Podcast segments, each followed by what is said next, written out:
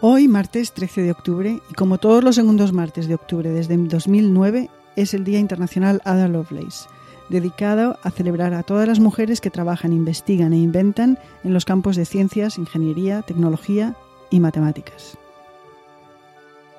Hola, soy Ana Nieto y esto es Calendario de Historias, una producción de Audire Podcast, cuya misión es recordar el pasado, indagar en algunos de sus momentos y personajes históricos y buscar qué nos queda de ello.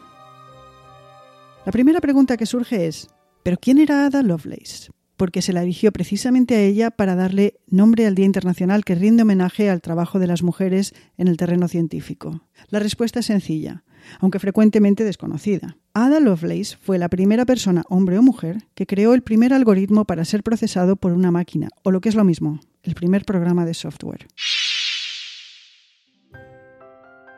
Esta prodigiosa nació en Inglaterra en 1815 y fue bautizada como Augusta Ada Byron, la única hija legítima del poeta romántico Lord Byron y su esposa. Nunca llegó a conocer a su famosísimo padre. Se quedó a cargo de su madre, quien insistió en brindarle una educación esmerada, en parte porque ella misma era matemática y apreciaba la educación, y en parte porque quería evitar a toda costa que la hija se pareciese a su padre. Ada recibió clases, entre otras materias, de matemáticas, música e idiomas, y estuvo en contacto desde su infancia con grandes mentes culturales y científicas de la Inglaterra de la época. También desde muy joven tejió relaciones productivas e intelectualmente estimulantes con mentores, varios de ellos varones. Esta práctica la continuó después de su matrimonio con el aristócrata William King, de quien tomaría el título de condesa de Lovelace y del nacimiento de sus tres hijos.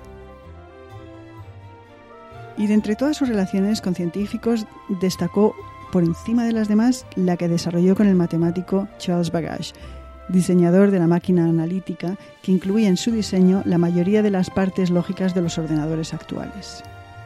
Cuando Ada Lovelace tenía 28 años, tradujo del francés al inglés un artículo que se había publicado sobre esa máquina analítica y añadió sus propias notas, mucho más largas que el artículo original.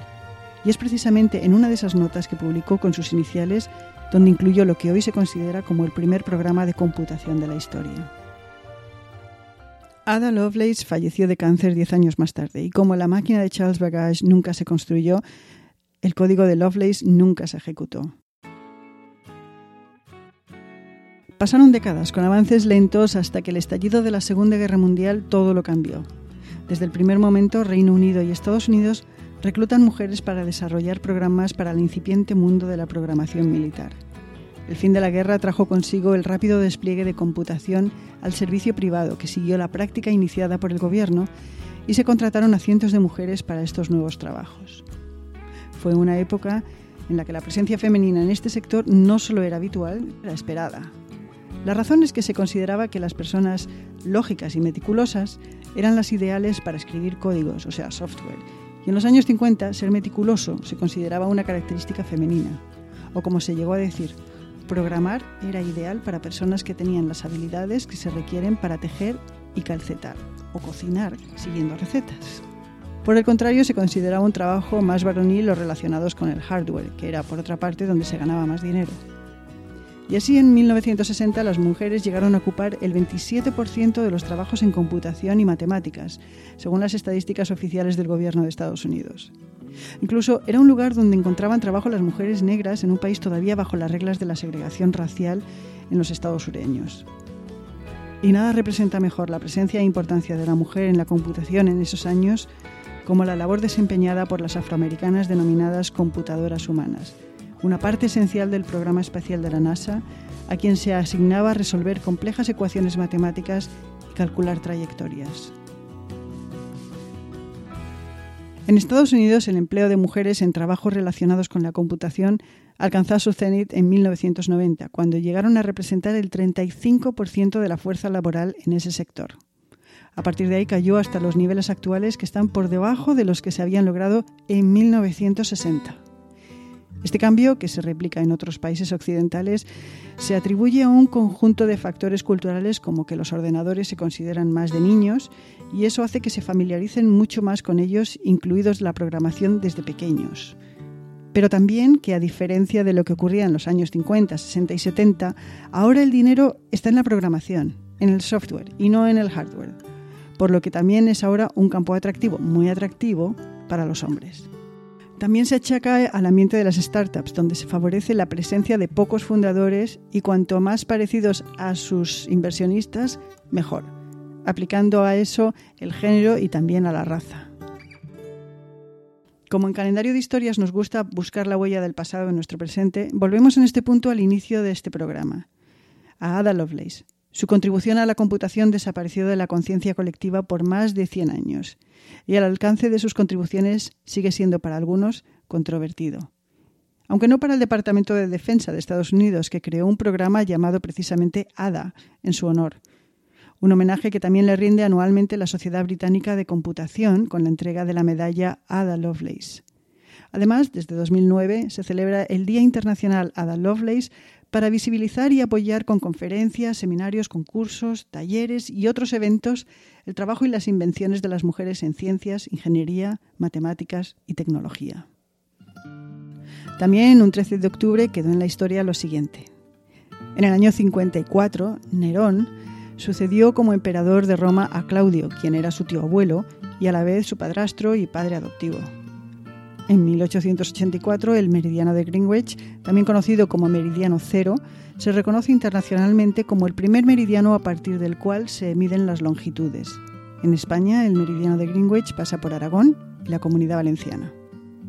En 1917, miles de fieles se concentran en Fátima, Portugal, para presenciar lo que se conoce como el Milagro del Sol, según la profecía de Lucía, Francisco y Jacinta, tres niños pastores locales. Y en 1972, un avión uruguayo en ruta hacia Chile se estrelló en los Andes. De 45 pasajeros a bordo, milagrosamente 16 consiguieron sobrevivir durante dos meses en condiciones extremas. Las temperaturas que tuvieron que soportar llegaron a los 30 grados bajo cero centígrados y sin apenas alimentos, lo que les forzó a actos puntuales de canibalismo. Para los interesados en recordar qué sucedió en 2009, el año en el que se eligió el segundo martes de octubre para el Día Internacional Ada Lovelace, destacamos lo siguiente. En Estados Unidos, Barack Hussein Obama asumió la presidencia.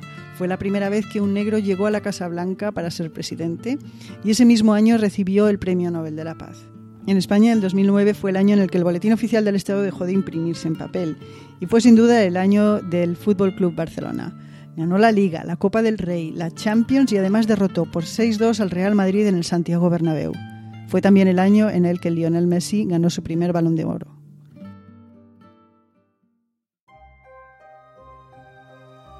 Y cerramos calendario de historias de hoy con una cita de Ada Lovelace. Este cerebro mío es más que meramente mortal, como el tiempo lo demostrará. Y aquí nos despedimos por hoy. Este es un programa de Audire Podcast. Esto es María Luz Rodríguez y yo, Ana Nieto. Mañana será otro día y les esperamos en Calendario de Historias.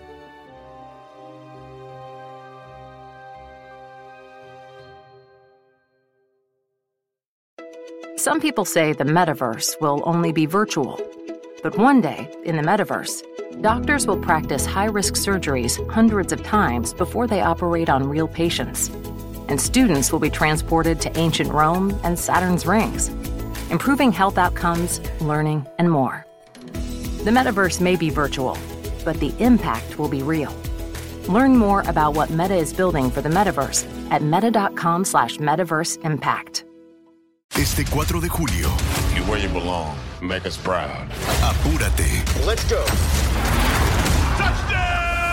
Vive una de las mejores películas jamás hecha. Tom Cruise, Top Gun Maverick, clasificada PG-13.